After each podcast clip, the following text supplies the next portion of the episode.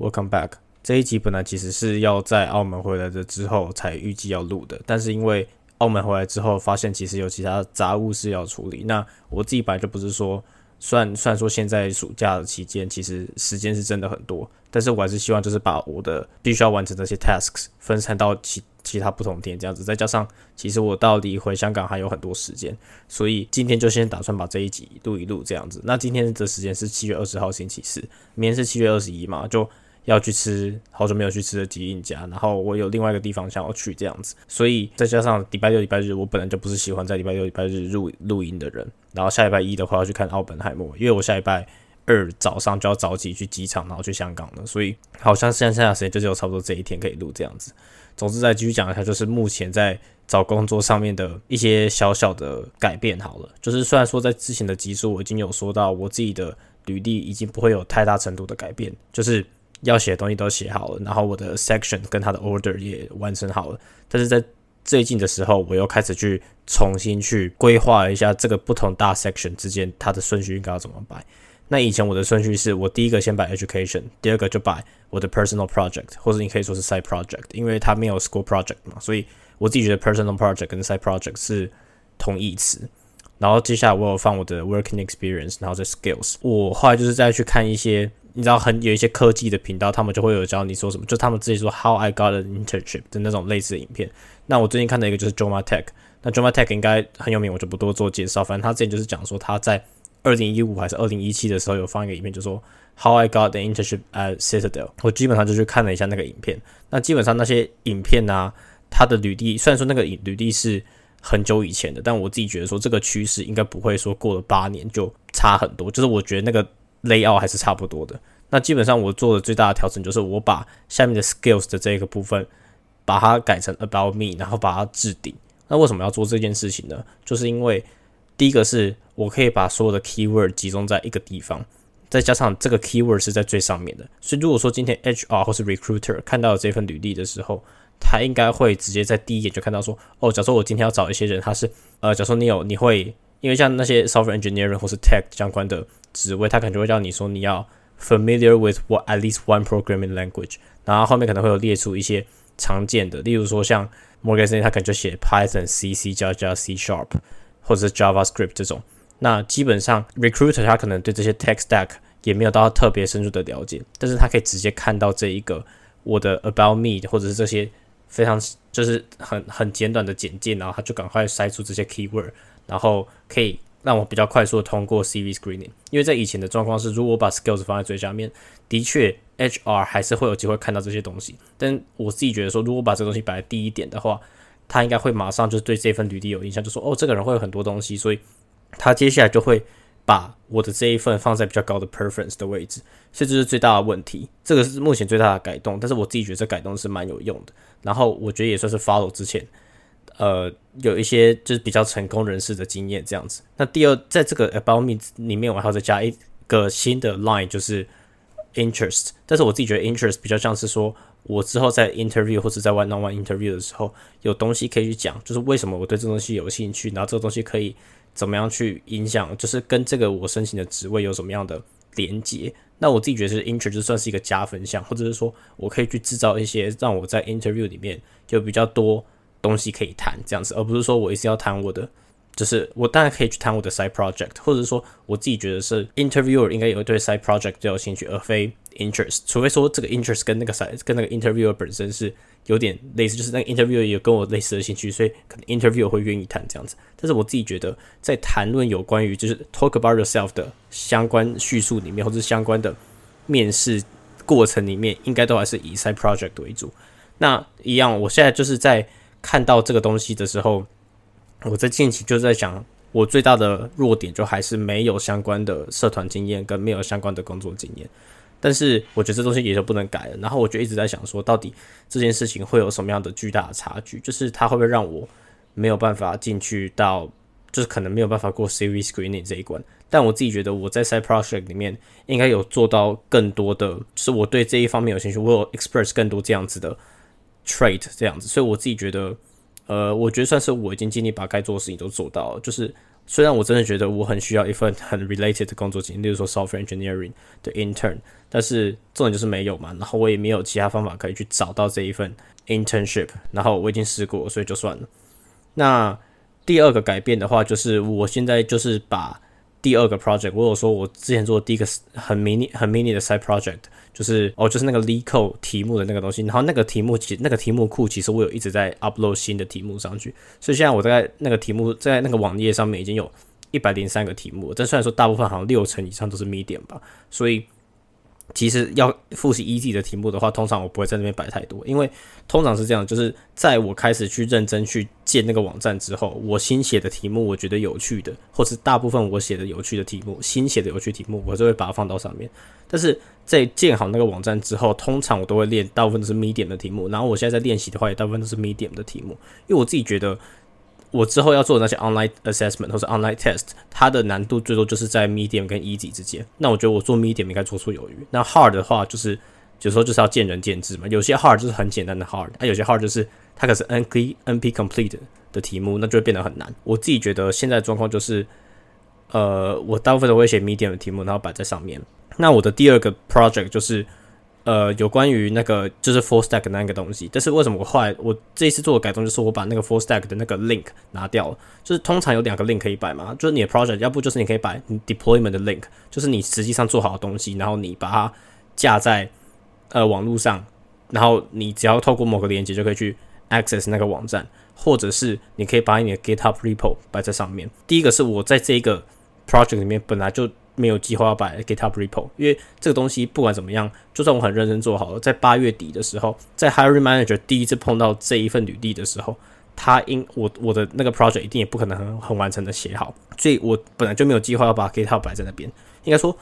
我有摆我 GitHub 的那个连接，但是因为我的 GitHub 那个连接是你只能看到我所有的公开的 repository，你没有办法看到所有的 repository，包含 private 的。但是，所以我的现在计划就是，我并没有要把这一个 repository 弄成 public 的。第二件事情是，原本是我想要做把 deployment 的 link 摆在上面，但现在我也不决定要把 link 摆在上面，因为我觉得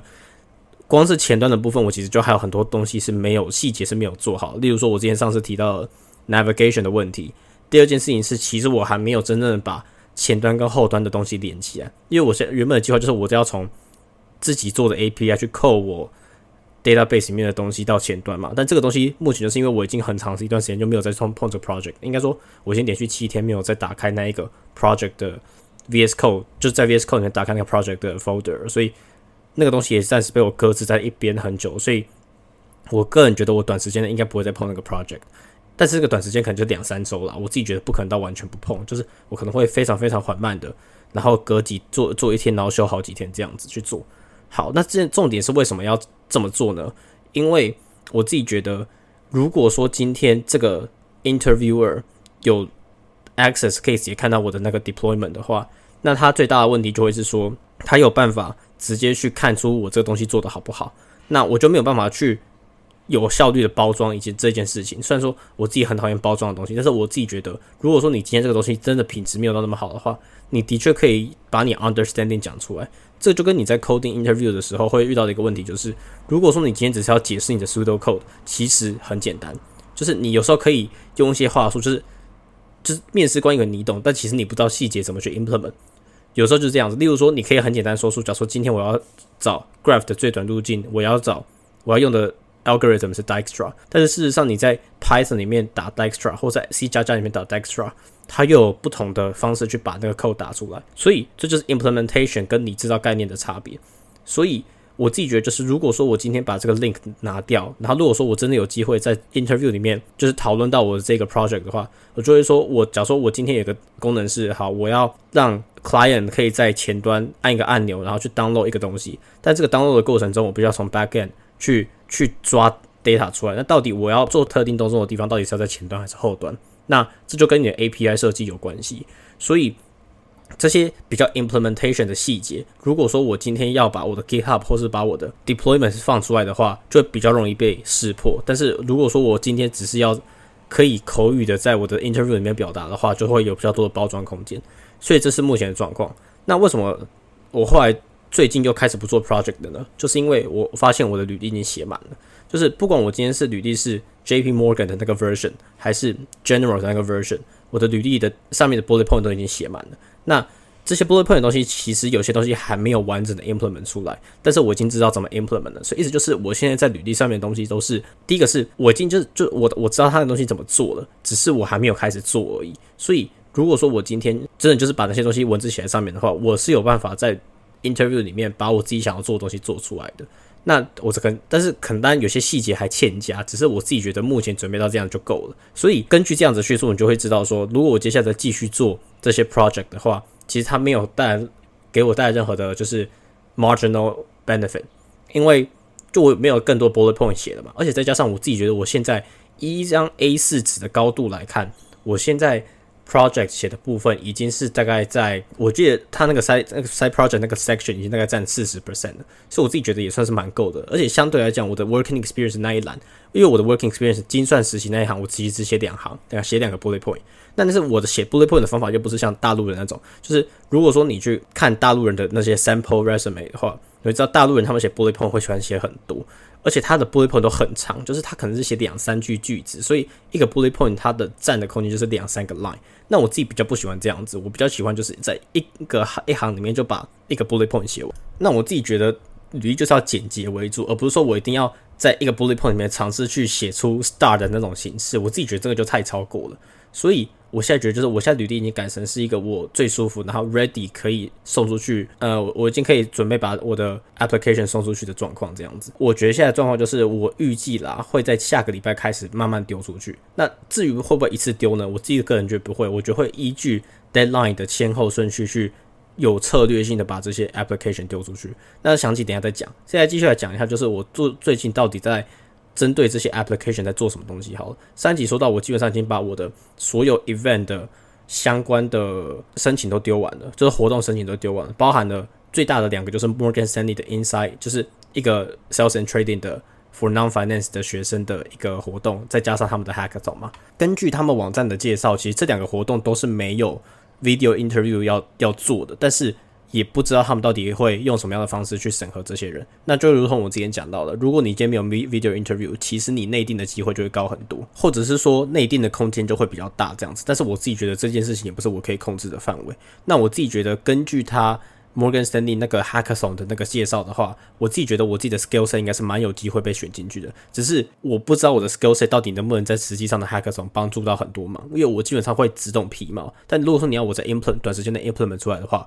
非常大的部分我会需要 Google Bard 或这些 Generative AI 或者 Chat GPT 这种可以帮忙写 code 的 ro 的 bot 去制造出 code 出来，但是我有办法去做比较细节的调整，这样子，所以这就是我觉得我之后在 Hackathon 上面会可能会需要 contribute 的部分。那因为那个 Hackathon 是八月二十四嘛，现在我在八香港从八月二十二号开始以后的住宿我基本上已经弄好了，我只差机票还没有订。所以目前蛮确定，我是八月二十二号，基本上就在一个月之后，或者甚至是不到五周，我就会回去香港这样子。那我自己是蛮期待。那另外在 coding interview 的部分的练习呢，我就继续在钻研，就是 easy 跟 medium 的 lead code 的问题。那因为我自己做的话，我现在的 lead code 的累积题数已经是四百零三了。我最近除非是 daily challenge 里面有 hard 的题目，不然我不会再重新去做 hard 的题目。我觉得比较 focus 在比较 easy 或是比较 medium 的那些算法。那在这些众多算法里面，我自己个人觉得 graph 或者是 arrays hashing 或者 hash table 或者 hash map hash set 或者是说 sliding window 会是比较常见的题目类型。那当然有可能会出现一点 dynamic programming，但我自己觉得 dynamic programming programming 算是一个很大的 topic，但我自己觉得应该不会在这些比较。呃，初阶的或者比较简单的 coding interview 里面出现，可能到实际上就是到 onsite 的 coding interview round 应该会有，但是我自己觉得在 online test 里面不会出现这个问题。再加上这些 online test 基本上都分以银行来说都算是简单的。那我自己觉得最近最大一个部分就是，因为我从七月十四号开始不做 project 嘛，所以我整个生活其实步调已经已经算是慢下来，然后也算是比较闲的这样子，我就开始去做一些。比较其他有意义的事情，应该说比较没有意义的事情，但平常想做觉得没有意义，但是现在终于有时间可以去做的事情。例如说，我就比较常去健身，因为之前在很忙，我觉我觉得有一件事情蛮有趣的，就是在以前比较忙的时候，我会说，因为我要做 project，所以我不想去，所以我没有时间去健身，所以 project 是不去健身的一个借口。我现在就相反了，因为就是我现在就是没有要做 project 的嘛，所以就是或者说我想要偷懒不做 project，所以我跑去健身，所以我自己觉得这个就是互相为因果或者互相为借口的一个关系这样子。所以总之我现在就是固定还是会一个礼拜去三天健身，但是通常我平日不会去，因为最近平日要不就是下雨，要不就是超爆热，所以我就不想要骑车出门。通常我都会在接近傍晚的时候再去骑车，所以我现在大部分都是健身五六日这样子。那我觉得现在就开始去享受真正的 summer break，因为其实我实际上。我自己赋予给我自己的 summer break 就是五月到八月完整的四个月这样子，但是一开始我闲不下来嘛，然后后来我就一直在做这些 project，一直在学一些新的语言。但现在到七月中旬，我终于有机会可以好好慢下来，去享受我的 summer break。但事实上，我实际的 summer break 大概也只有五周到六周这样子。七月十五到八月二十二这段期间是我丢在高雄的时候，然后中间会去港澳一下嘛，然后接下来下个礼，然后接下来从八月二十二号开始，就是要开始去准备学校的东西，包含的是说。我有那个 hackathon 要参加，然后可能会去见一些朋友之类的。虽然说我不知道为什么今年还是除了去日本的人很多以外，去港澳旅游的人很多。所以如果说那个时候有一些朋友要来香港的话，可能就是去就跟他们见一见面这样子。然后还有跟一些就是可能很久没有见的在港大的朋友这样见面这样子。那接下来还有另外一件事情重要的就是我之后哦，就是来更新一下，就是我之前说过经济课 TA 的事情。我说我在那一轮的表现虽然说没有表现很好，但是我自己觉得我不知道可能申请人数太少了，所以最后我还是有得到那个 offer。那我大概在考虑一天之后就决定要接那个 offer，因为其实我本来就已经知道说我为什么要去申请这个工作，主要还是因为是钱啊。虽然说他们说 they didn't pay much，但是我自己觉得就是。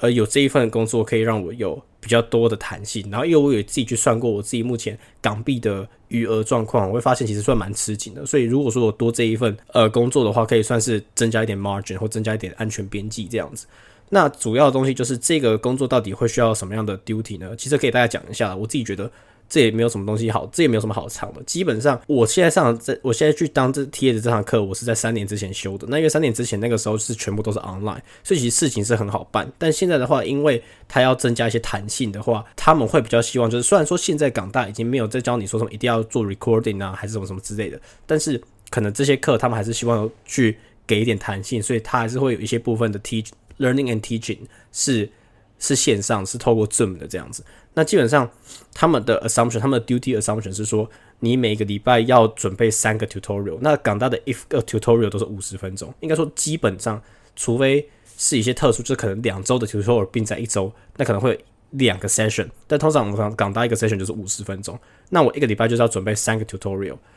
然后两个是 in person，一个是 online，再加上两个 fixed time 的。consultation，那就是他们 consultation 有分很多种，就是他们好像目前还没有去限制说 consultation 一定要用什么样的形式。那它的 consultation 就有两种，一样就是一个是用 Zoom 的，就是你只要待在那个 Zoom 的 meeting 里面，然后所以随时有学生要进来，他就可以问，类似这样子的方式。那第二个方法就是他的 consultation 是在一个 meeting room 或者在一个 tutorial room 里面的。那我觉得这这两者是算是呃可以蛮弹性的去分配。为什么？因为我自己讲过，就是在很在。第一季的节目里面讲，节目里面讲过，就是港大的呃学习空间是非常非常少的。第一个是港大在港岛又建在山上，所以人口密度超大。那你真的要在呃某一堂课的中间，某两堂课中间，或者是放学之后，今天都没课之后，在图书馆里面找到一个好的位置是很不容易的。那我自己的想法就是，这个 consultation 变成是一个我拿拿来找读书的好地方的工具。为什么？因为我自己的预想是这样子，因为我刚才说有一个 online 的。Tutorial 我必须要去教一个 online 的 tutorial 嘛？通常我的一个我的那两个 consultation 的其中一个会在这个 online 的 tutorial 之后，就我就觉得说啊，我如果说我接一个 online，假如说我今天 tutorial 五十分钟结束之后，我马上接一个小时的 consultation，然后在同一个 meeting room 里面，其实就就是整个 implementation 来讲，就是蛮方便的。另外一个部分就是我要做一个 in person 的 consultation，那怎么做呢？我就说哦，我因为我要做 consultation，所以我可能会租借一个。教室之类的，那这个教室可能是各种大小的，不过不要紧，反正就是我有一个借口去租这个教室。那这个教室在没有人来问问题的时候，反正有人要问问题呢，就是我的工作之一嘛，工作的部分嘛。那如果说今天没有人要来问问题的话，我就把那个租借的教室当做是我自己的自习室。所以我觉得这就算是有利可图的一个部分，但我不觉，我不知道这件事情可不可以真正去实现。这个可能就还要跟我们的那个 teaching team 或者他们的和 course coordinator 或者是商学院那个地方在商量。但是目前我打的如意算盘是这样子。目前这样看下来的话，我一个礼拜大概会做到四五，光是这种跟学生互动的 session 就五个小时。那每个礼拜我可能还要再回复 email、回复 forum 的讯息，然后再准备 PPT，差不多他们就说他你的 working hours per week 就是十四个小时，那他就会根据这个十四个小时来给薪水这样。那他们的预计的薪水是一个小时七十四港币，说实在的不多啦，以一个要要教 tutorial 的的工作来讲不多，但是我就跟我讲，就是现在就是有好过没有这样子。那可以预见的事情就是这一个礼拜一定会很忙，因为下个礼拜开始港大就会公布他们的选新一个新的一个学期的选课的内的那些资讯，那我就要去排说到底要怎么去 balance 目前的这个呃 tutor 就是这个 tutor 的工作，跟我自己要选三堂 com computer science 跟两堂 statistics 或是精算的课。的 balance 这样子，我自己觉得，如果说港大可以让我允许在可能晚上六点半、七点半这个时间去做 tutorial 的话，那弹性就会增加很多。因为我自己还是觉得说，我必须要把这些 tutorial 固定在特定的几天内。例如说，我今天两堂 in person 的 tutorial，我知道都在礼拜一完成。为什么这样子可以做？为什么这样子会比较好呢？因为我可以确定的一件事情是，computer science 跟 statistics 这些课它都不会点名，但是 tutorial 这件事情是我必定要出席嘛。所以如果说我今天把这个这些我自必定要出席的 sessions 分散到很多天的话，那代表说我的弹性就会变小。如果说我能在一天里面完成的话，假如说全部都在礼拜一，那我二三四如果说之后有真的有什么活动需要我翘课的话，我就可以很放心的翘课。虽然说这样的态度是不太好的，但是我觉得这也算是给我自己的在要求我自己有这有这份 part time 的工作的同时，有一点 flexibility 这样子。那我觉得这个就是有关于经济体验的部分了。那我自己其实是蛮期待经济体验的这份工作的，然后就觉得说。我我我觉得我跟人家互动是好的一件事情，因为有时候我自己在房间就会自己去讲，就我就会跟自己讲英文，就是自言自语这种。第一个是我超爱自言自语，通常是你有可能在路上看到我在路上走路，我就会在自言自语。那因为通常我就会说，因为我妈有时候就会经过我房间外面，她就会问我说：“你是不是在跟人家讲话什么？”没有没有，我就说我在自言自语这样子，或者是我在练面试这样。就通常我觉得有时候我不知道是不是我英文在冥冥冥之中还是默默的。有因为我在做这件事情而变好，但是这个是我自己的一个习惯了。那反正我之后如果开始去做 tutor 的这个工作的话，我自己觉得这件事情应该会有比较明显的改善。就是我可以终于可以跟人讲话。虽然说我自己觉得亚洲学生，应该说香港的学生，他们不还是不习惯在假如说在经济课这种 tutorial 里面去讲话。我自己觉得还是很难的。我觉得这个风气跟新加坡还是有差，但没差。反正我就现在就是看看，就是到底新学期这份工作会做怎么样。反正再怎么样，就最多就是做到。十二月底好像就做连续做十四周，还是十好像连续做十五周吧，这样子。所以 OK 还算蛮期待的。然后接下来就来讲一下，就是我下礼拜要去香港跟澳门嘛。通常我觉得这一份，我觉得我这次排的行程算是蛮紧凑的，因为我基本上就是要在四天内去走过四个城市。就是我从高雄出发嘛，然后我会去香港，然后去澳门，然后再去台北，然后再回来高雄这样子。那基本上就是我会陆海空三个。三个方式都搭嘛，就是我搭飞机去香港，搭船去澳门，搭飞机回台湾，回台北，然后再搭高铁回来高雄这样子。那第一个为什么要那么短时间内去移动的话，第一个就是为要省钱啊，因为其实香港住宿很贵，我自己觉得澳门的住宿是比香港住宿便宜一点，但是呃还是偏贵，就一个晚上我自己一个人住，因为我是一个人去嘛，所以老说一个人住你一个晚上大概花到两千五到三千台币，应该是跑不掉。那我当然就要省一下这些。时间这样子，那原本我的计划是要去听温蒂漫步的演唱会啊，但是我现在同时有另外一个约卡在跟可能跟温蒂漫步的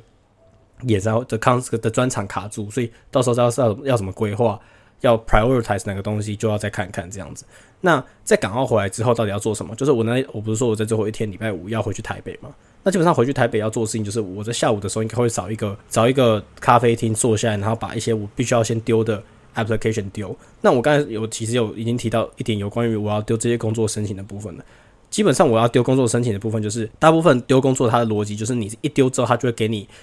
video interview，应该会说它会给你 online test 的 link，但通常 online test 它不会去筛什么人，就是如果你 online test 特别烂，那它就会在那一关就把你刷掉。但通常来讲，你只要这些 online test 做的还 OK，就你假假说那些 coding interview 可能六十分钟叫你做两题 medium 的题目，你做不出来就肯定被刷掉。但是如果说你做得出来的话，他也不会根据你做很久这件事情而把你刷掉。就第一关就是你必须要做的还不错，或是 above average，就通常你不要太烂，应该都不会被刷掉。然后你开始在做 video interview，通常这个情况这几个东西会在你丢你的申请的一周内完成。那我自己觉得这就是一些。前面的前置流程，那我自己觉，我自己觉得就是我会在，我想要把这东西一样去，就是去 smooth 到未来的每一天这样子。所以我的想法就是我在下个礼拜五的时候就回来台湾的那一天，先丢一些 deadline 比较近的